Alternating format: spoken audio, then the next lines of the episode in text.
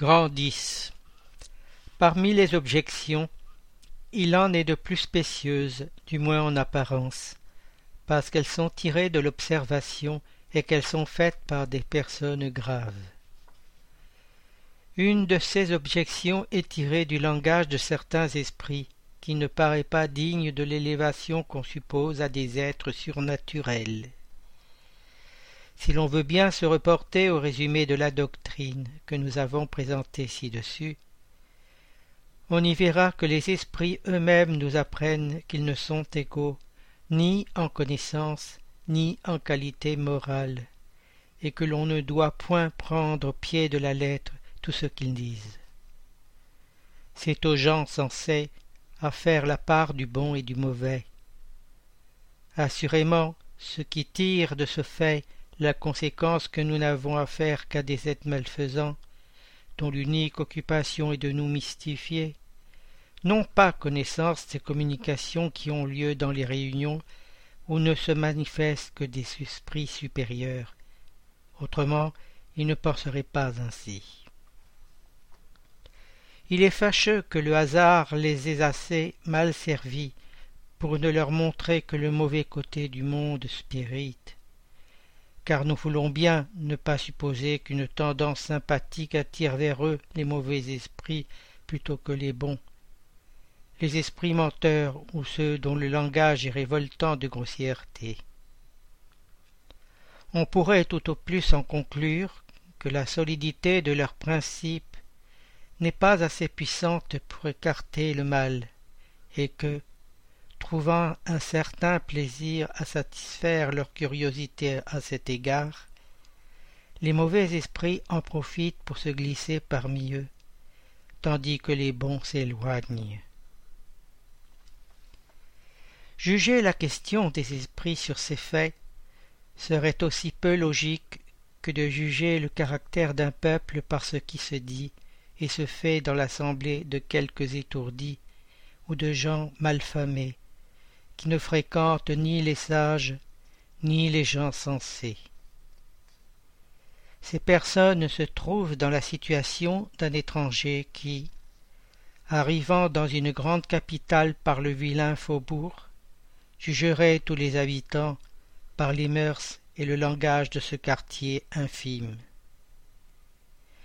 Dans le monde des esprits, il y a aussi une bonne et une mauvaise société que ces personnes veuillent bien étudier ce qui se passe parmi les esprits d'élite, et elles seront convaincues que la cité céleste renferme autre chose que la lie du peuple. Mais, disent-elles, les esprits d'élite viennent-ils parmi nous? À cela nous leur répondrons. Ne restez pas dans le faubourg, voyez, observez, et vous jugerez. Les faits sont là pour tout le monde, à moins que ce ne soit à elles qui se s'appliquent ces paroles de Jésus. Ils ont des yeux, mais ils ne voient point, des oreilles, et ils n'entendent point. Une variante de cette opinion consiste à ne voir dans les communications spirites et dans tous les faits matériels auxquels elle donne lieu, que l'intervention d'une puissance diabolique, nouveau protée, qui revêtirait toutes les formes pour mieux nous abuser. Nous ne la croyons pas susceptible d'un examen sérieux. C'est pourquoi nous ne nous y arrêterons pas. Elle se trouve réfutée par ce que nous venons de dire. Nous ajouterons seulement que, s'il en était ainsi, il faudrait convenir que le diable est quelquefois bien sage, bien raisonnable et surtout bien moral, ou bien qu'il y a aussi de bons diables. Comment croire en effet que, que Dieu ne permette qu'à l'esprit du mal de se manifester pour nous perdre, sans nous donner pour contrepoids les conseils des bons esprits. S'il ne le peut pas, c'est impuissance. S'il le peut et ne le fait pas, c'est incompatible avec sa bonté. L'une et l'autre supposition serait un blasphème. Remarquez qu'admettre la communication des mauvais esprits, c'est reconnaître le principe des manifestations. Or, du moins qu'elle existe, ce ne peut être qu'avec la permission de Dieu. Comment croire, sans impiété, qu'il ne permette que le mal à l'exclusion du bien? Une telle doctrine est contraire aux plus simples notions du bon sens et de la religion. Grand onze. Une chose bizarre, ajoute-t-on, c'est qu'on ne parle que des esprits de personnages connus, l'on se demande pourquoi ils sont seuls à se manifester. C'est là une chose provenant, comme beaucoup d'autres, d'une observation superficielle. Parmi les esprits qui viennent spontanément, il en est plus encore d'inconnus pour nous que d'illustres, qui se désignent par un nom quelconque et souvent par un nom allégorique ou caractéristique. Quant à ceux que l'on évoque, à moins que ce ne soit un parent ou un ami. Il est assez naturel de s'adresser à ceux que l'on connaît plutôt qu'à ceux que l'on ne connaît pas. Le nom de ces personnages illustres frappe davantage, c'est pour cela qu'ils sont plus remarqués. On trouve encore singulier que les esprits d'hommes éminents viennent familièrement à notre appel et s'occupent quelquefois de choses minutieuses en comparaison de celles qu'ils ont accomplies pendant leur vie. À cela, il n'est rien d'étonnant pour ceux qui savent que la puissance ou la considération dont ces hommes ont joui ici-bas ne leur donne aucune suprématie dans le monde spirit. Les esprits confirment en ceci ces paroles de l'Évangile. Les grands seront abaissés et les petits élevés ce qui doit s'entendre du rang que chacun de nous occupera parmi eux. C'est ainsi que celui qui a été le premier sur la terre peut s'y trouver l'un des derniers.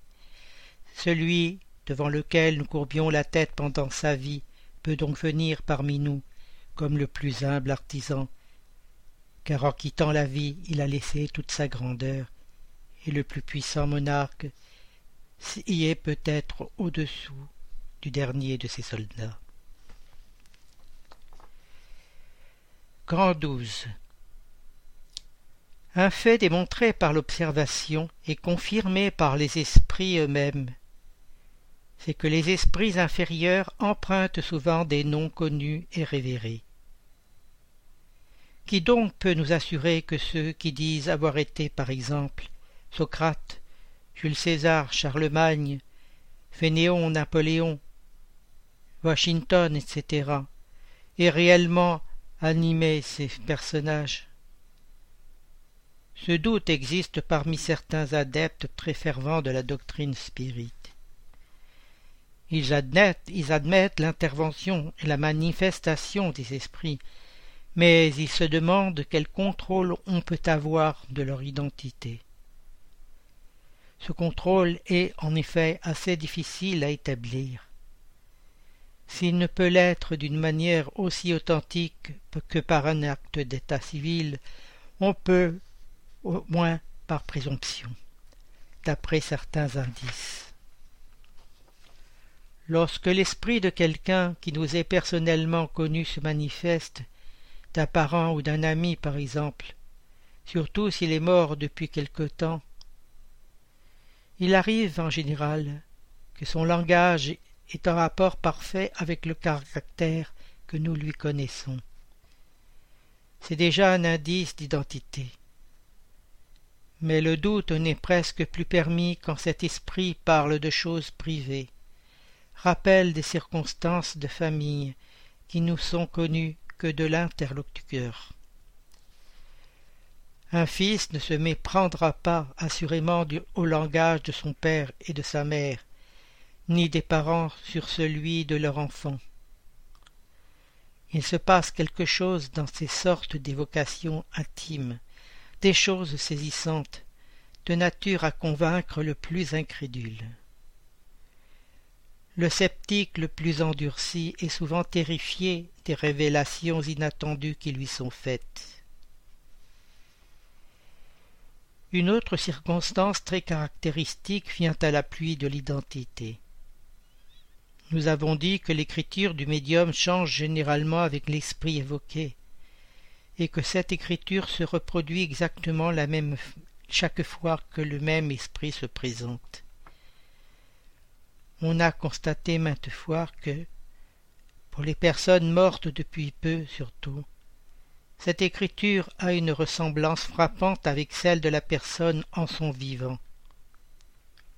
On a vu des signatures d'une exactitude parfaite.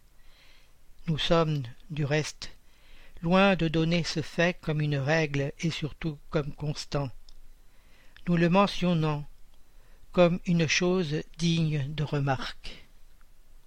Les esprits arrivés à un certain degré d'épuration sont seuls dégagés de toute influence corporelle. Mais lorsqu'ils ne sont pas complètement dématérialisés, c'est l'expression dont ils se servent, ils conservent la plupart des idées, des penchants et même des manies qu'ils avaient sur la terre, et c'est encore là un moyen de reconnaissance. Mais on en trouve surtout dans une foule de faits de détails que peut seule révéler une observation attentive et soutenue. On voit des écrivains discuter leurs propres ouvrages ou leurs doctrines, en approuver ou condamner certaines parties. D'autres esprits rappelaient des circonstances ignorées ou peu connues de leur vie ou de leur mort. Toutes choses, enfin, qui sont, tout au moins, des preuves morales d'identité, les seules que l'on puisse invoquer en fait de choses abstraites. Si donc l'identité de l'esprit évoqué peut être jusqu'à un certain point établie dans quelques cas, il n'y a pas de raison pour qu'elle ne le soit pas dans d'autres. Et si l'on n'a pas, pour les personnes dont la mort est plus ancienne, les mêmes moyens de contrôle, on a toujours celui du langage et du caractère. Car assurément, l'esprit d'un homme de bien ne parlera pas comme celui d'un homme pervers ou d'un débauché. Quant aux esprits qui se parent de noms respectables, ils se trahissent bientôt par leur langage et leurs maximes. Celui qui se dirait Fénelon, par exemple, et qui blesserait, ne fût-ce qu'accidentellement, le bon sens et la morale, montrerait par cela même la supercherie. Si au contraire les pensées qu'il exprime sont toujours pures, sans contradiction et constamment à la hauteur du caractère de Fénelon. Il n'y a pas de motif pour douter de son identité. Autrement, il faudrait supposer qu'un esprit qui ne prêche que le bien peut sciemment employer le mensonge, et cela sans utilité.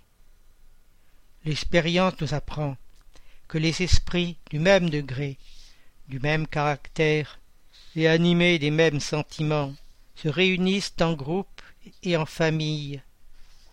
Or, le nombre des esprits est incalculable, et nous sommes loin de les connaître tous. La plupart même n'ont pas de nom pour nous. Un esprit de la catégorie de Fénelon peut donc venir en son lieu et place, souvent même envoyé par lui comme mandataire. Il se présente sous son nom parce qu'il lui est identique et peut le suppléer, et parce qu'il nous faut un nom pour fixer nos idées. Mais qu'importe, en définitive, qu'un esprit soit réellement ou non celui de Fénelon. Du moment qu'il ne dit que de bonnes choses, et qu'il parle comme l'aurait dit Fénelon lui-même, c'est un bon esprit. Le nom sous lequel il fait connaître est indifférent et n'est souvent qu'un moyen de fixer nos idées. Il n'en saurait être de même dans les évocations intimes.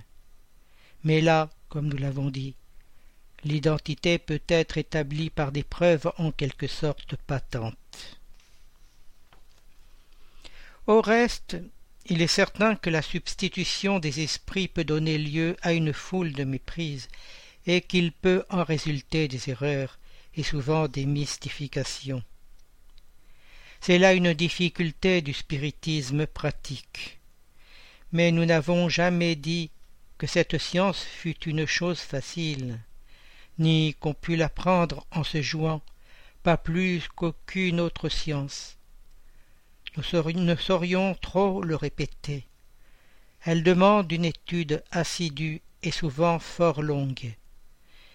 Nous pouvons provoquer les faits, il faut attendre qu'ils se présentent d'eux-mêmes, et souvent ils sont amenés par les circonstances auxquelles on songe le moins.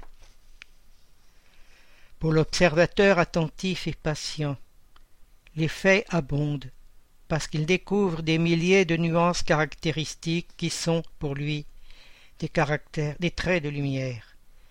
Il en est ainsi dans les sciences vulgaires, tandis que l'homme superficiel ne voit dans une fleur qu'une forme élégante, le savant y découvre des trésors pour la pensée. Grand 13. Les observations ci-dessus nous conduisent à dire quelques mots d'une autre difficulté, celle de la divergence qui existe dans le langage des esprits. Les esprits étant très différents les uns des autres au point de vue des connaissances et de la moralité, il est évident que la même question peut être résolue dans un sens opposé, selon le rang qu'ils occupent, absolument comme si elle était posée parmi les hommes alternativement à un savant, à un ignorant ou à un mauvais plaisant. Le point essentiel, nous l'avons dit, est de savoir à qui l'on s'adresse.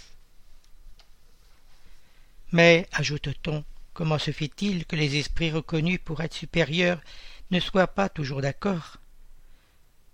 Nous dirons d'abord qu'indépendamment de la cause que nous venons de signaler, il en est d'autres qui peuvent exercer une certaine influence sur la nature des réponses, abstraction faite de la qualité des esprits.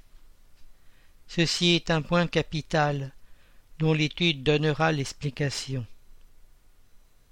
C'est pourquoi nous disons que ces études requièrent une attention soutenue, une observation profonde et surtout, comme du reste toutes les sciences humaines, de la suite et de la persévérance. Il faut des années pour faire un médiocre médecin, et les trois quarts de la vie pour faire un savant. Et l'on voudrait en quelques heures acquérir la science de l'infini. Qu'on ne s'y trompe donc pas. L'étude du spiritisme est immense. Elle touche à toutes les questions de la métaphysique et de l'ordre social. C'est tout un monde qui s'ouvre devant nous. Doit-on s'étonner qu'il faille du temps et beaucoup de temps pour l'acquérir? La contradiction, d'ailleurs, n'est pas toujours aussi réelle qu'elle peut le paraître. Ne voyons-nous pas tous les jours des hommes professant la même science variée dans la définition qu'ils donnent d'une chose, soit qu'ils emploient des termes différents, soit qu'ils l'envisagent sous un autre point de vue, quoique l'idée fondamentale soit toujours la même. Que l'on compte, si l'on peut, le nombre des définitions qui ont été données de la grammaire. Ajoutons encore que la forme de la réponse dépend souvent de la forme de la question. Il y aurait donc de la puérilité à trouver une contradiction là où il n'y a le plus souvent qu'une différence de mots.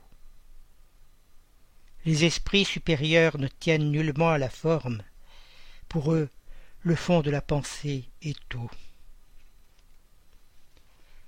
Prenons pour exemple la définition de l'âme. Ce mot n'ayant pas d'acception fixe, les esprits peuvent donc, ainsi que nous, différer dans la définition qu'ils en donnent. L'un pourra dire quel est le principe de la vie, un autre l'appeler étincelles animiques, un troisième dire qu'elle est interne, un quatrième qu'elle est externe, etc. Et tous auront raison à leur point de vue. On pourrait même croire que certains d'entre eux professent des théories matérialistes, et pourtant il n'en est rien. Il en est de même de Dieu. Ce sera le principe de toute chose. Le Créateur de l'univers, la souveraine intelligence, l'infini, le grand esprit, etc., etc. Et en, et en définitive, ce sera toujours Dieu. Citons enfin la classification des esprits. Ils forment une suite non interrompue depuis le degré inférieur jusqu'au degré supérieur. La classification est donc arbitraire. L'un pourra en faire trois classes, un autre cinq, dix ou vingt à volonté, sans être pour cela dans l'erreur. Toutes les sciences humaines nous en offrent l'exemple. Chaque savant a son système. Les systèmes changent, mais la science ne change pas. Qu'on apprenne la botanique par le système de Linné, de Jussieu ou de Tournefort, on n'en saura pas moins la botanique.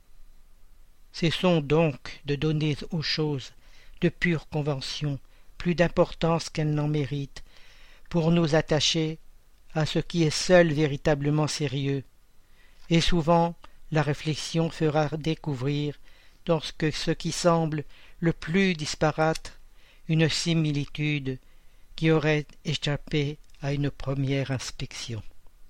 Grand 14. Nous passerions légèrement sur l'objection de certains sceptiques au sujet des fautes d'orthographe commises par quelques esprits, si elles ne devaient donner lieu à une remarque essentielle. Leur orthographe, il faut le dire, n'est pas toujours irréprochable. Mais il vaut être bien à court de raison pour en faire l'objet d'une critique sérieuse, en disant que, puisque les esprits savent tout, ils doivent savoir l'orthographe.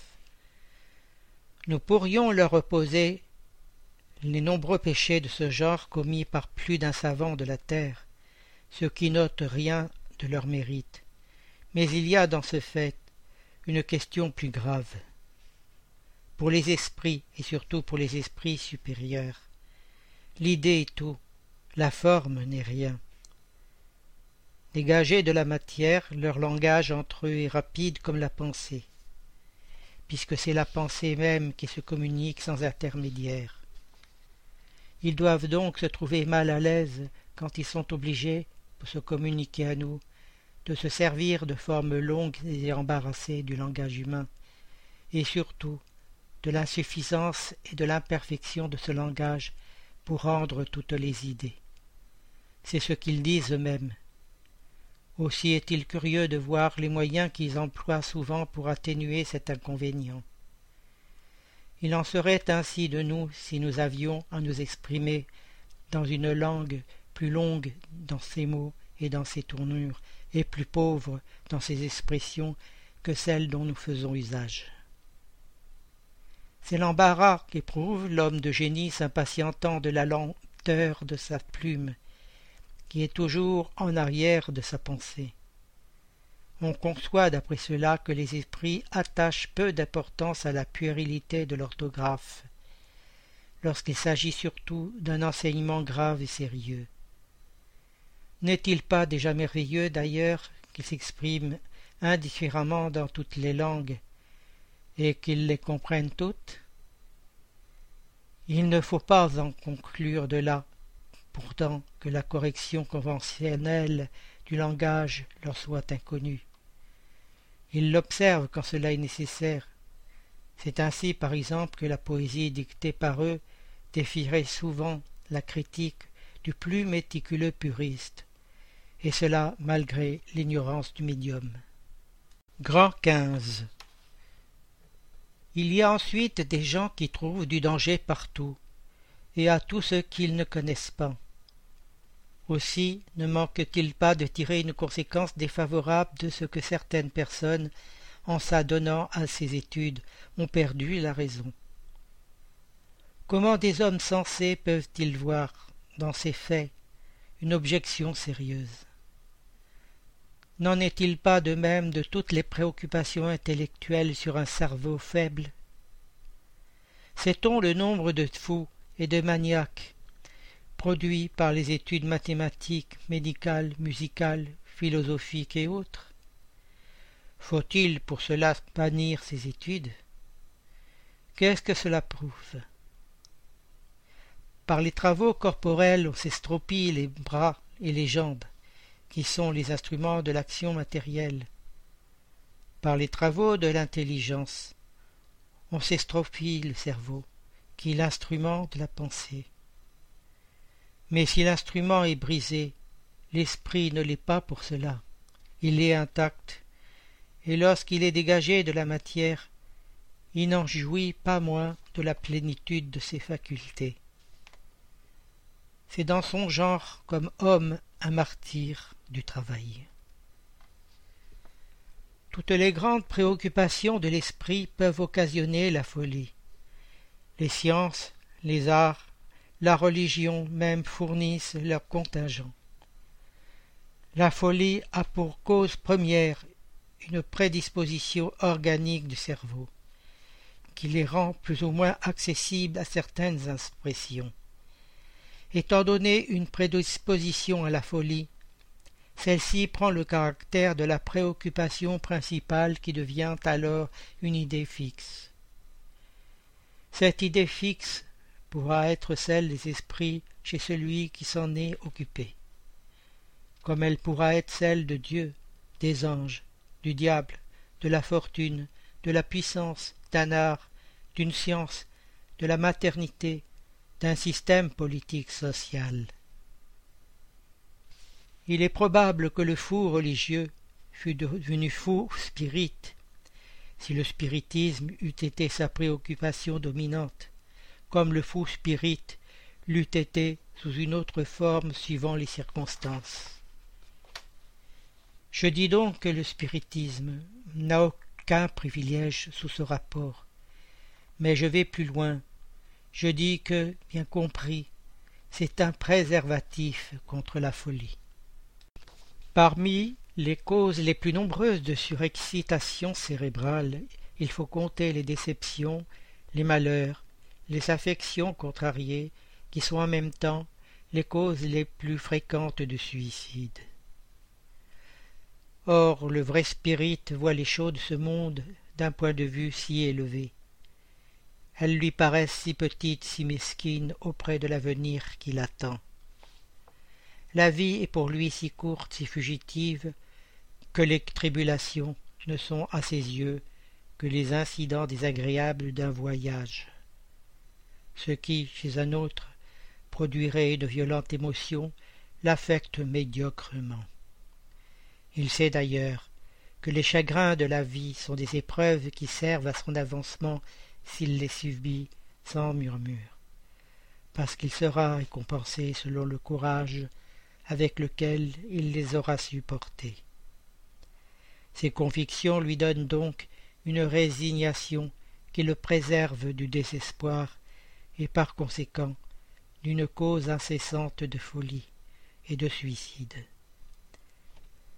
Il sait en outre, par le spectacle que lui donnent les communications avec les esprits, le sort de ceux qui abrègent volontairement leur jour, et ce tableau est bien fait pour le faire réfléchir. Aussi, le nombre de ceux qui ont été arrêtés sur cette pente funeste est-il considérable? C'est là un des résultats du spiritisme. Que les incrédules en rient tant qu'ils voudront, je leur souhaite les consolations qu'il procure à tous ceux qui se sont donné la peine d'en sonder les mystérieuses profondeurs. Au nombre des causes de folie, il faut encore placer la frayeur et celle du diable à déranger plus d'un cerveau. Sait-on le nombre de victimes que l'on a faites en frappant de faibles imaginations avec ce tableau que l'on s'ingénie à rendre plus effrayant par deux hideux détails? Le diable, dit-on, n'effraie que les petits enfants. C'est un frein pour les rendre sages. Oui, comme Coquemitaine et le loup-garou. Et quand ils n'en ont plus peur, ils sont pires qu'avant. Et pour ce beau résultat, on ne compte pas le nombre des épilepsies causées par l'ébranlement d'un cerveau délicat.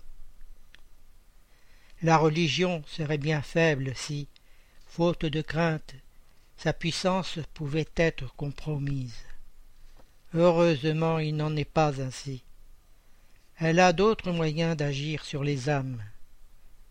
Le spiritisme lui en fournit de plus efficaces et de plus sérieux, si elle sait les mettre à profit.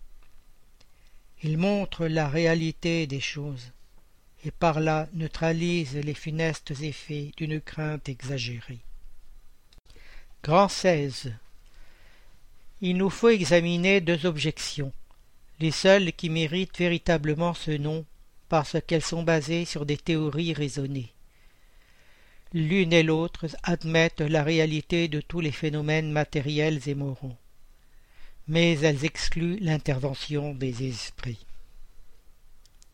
Selon la première de ces théories, toutes les manifestations attribuées aux esprits ne seraient autre chose que des effets magnétiques.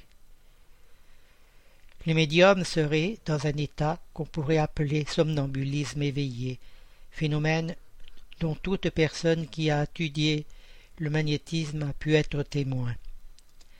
Dans cet état, les facultés intellectuelles acquièrent un développement anormal. Le cercle des perceptions intuitives s'étend hors des limites de notre conception ordinaire.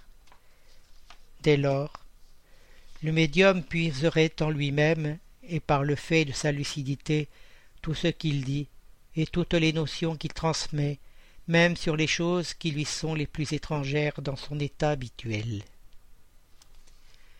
Ce n'est pas nous qui contesterons la puissance du somnambulisme dont nous avons vu les prodiges et étudié toutes les phrases pendant plus de trente-cinq ans. Nous convenons qu'en effet beaucoup de manifestations spirites peuvent s'expliquer par ce moyen. Mais une observation soutenue et attentive montre une foule de faits où l'intervention du médium autrement que comme instrument passif est matériellement impossible. À ceux qui partagent cette opinion, nous dirons, comme aux autres, voyez et observez, car assurément vous n'avez pas tout vu. Nous leur opposerons ensuite deux considérations tirées de leur propre doctrine. D'où est venue la, théorie spirite Est-ce un système imaginé par quelques hommes pour expliquer les faits? Nullement. Qui donc l'a révélé? Précisément ces mêmes médiums dont vous exaltez la lucidité. Si donc cette lucidité est telle que vous la supposez, pourquoi auraient-ils attribué à des esprits ce qu'ils auraient puisé en eux-mêmes? Comment aurait-il donné ces renseignements si précis, si logiques, si sublimes sur la nature de ces intelligences extra-humaines? De deux choses l'une. Ou ils sont lucides, ou ils ne le sont pas.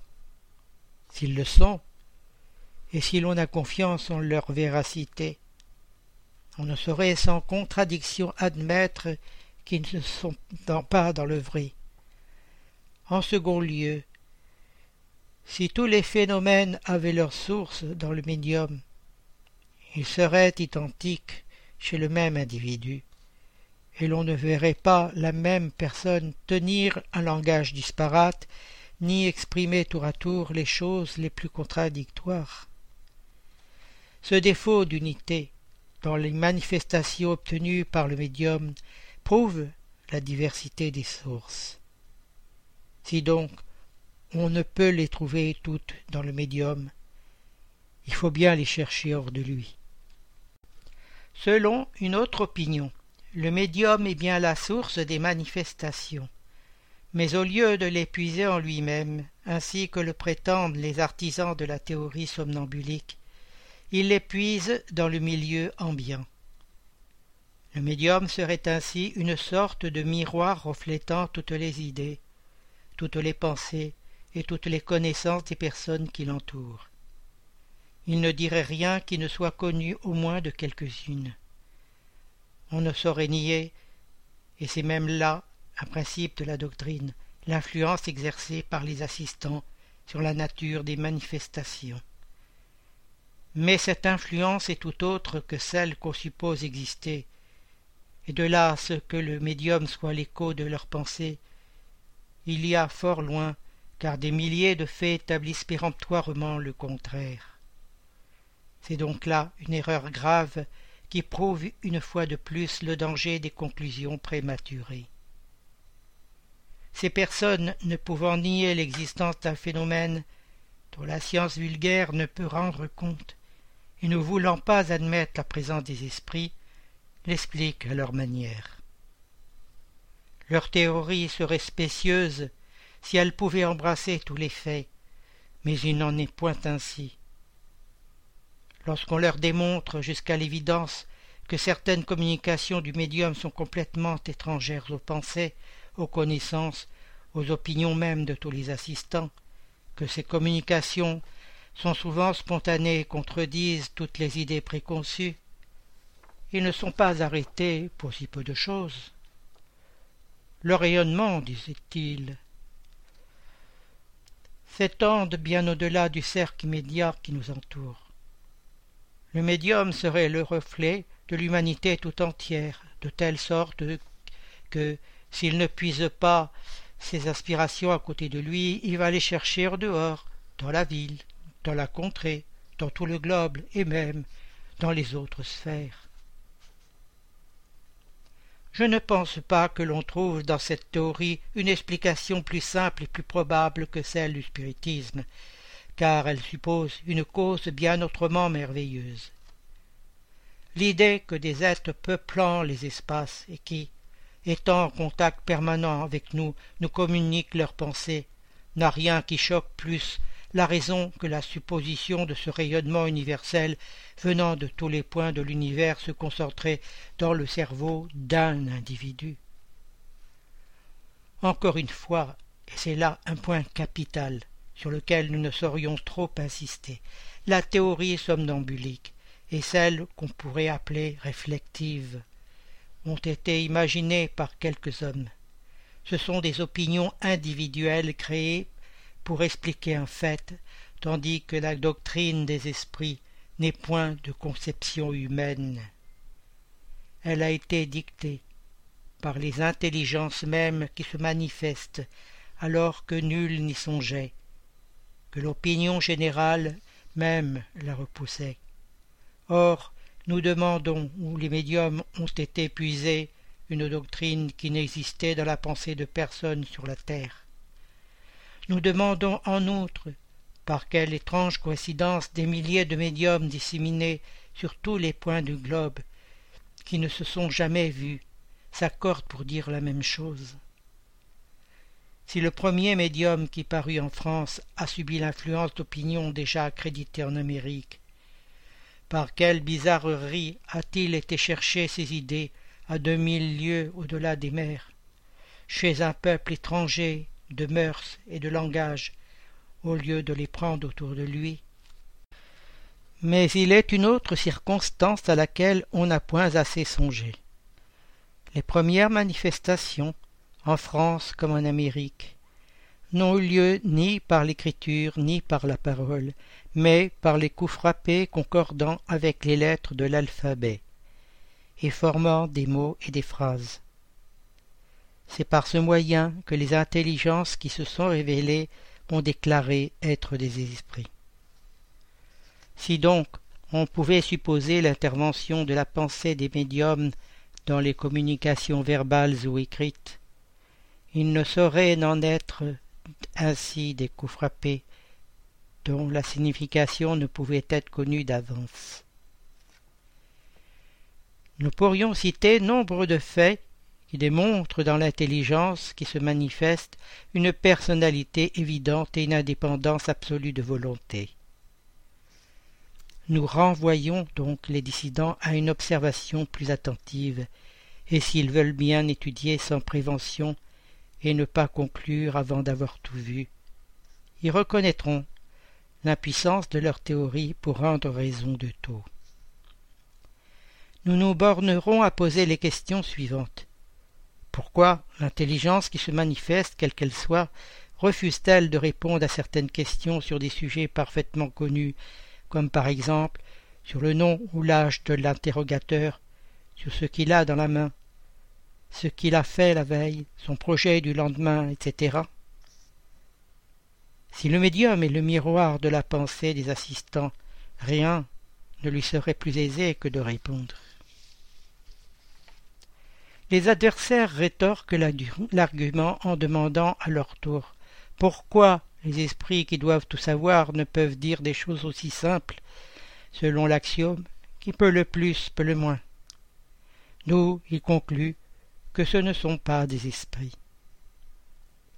Si un ignorant ou un mauvais plaisant, se présentant devant une docte assemblée, demandait, par exemple, pourquoi il fait jour en plein midi, croit-on qu'elle se donnât la peine de répondre sérieusement? Et serait-il logique de conclure de son silence ou des railleries dont elle gratifierait le questionneur que ses membres ne sont que des ânes? Or, c'est précisément parce que les esprits sont supérieurs qu'ils ne répondent pas à des questions oiseuses et ridicules, et ne veulent pas être mis sur la sellette. C'est pourquoi ils se taisent et disent de s'occuper de choses plus sérieuses. Nous demanderons enfin pourquoi les esprits viennent et s'en vont souvent à un moment donné, et pourquoi, ce moment passé, il n'y a ni prière, ni supplication qui puisse les ramener. Si le médium n'agissait que par l'impulsion mentale des assistants, il est évident que, dans cette circonstance, le concours de toutes les volontés réunies devrait stimuler sa clairvoyance.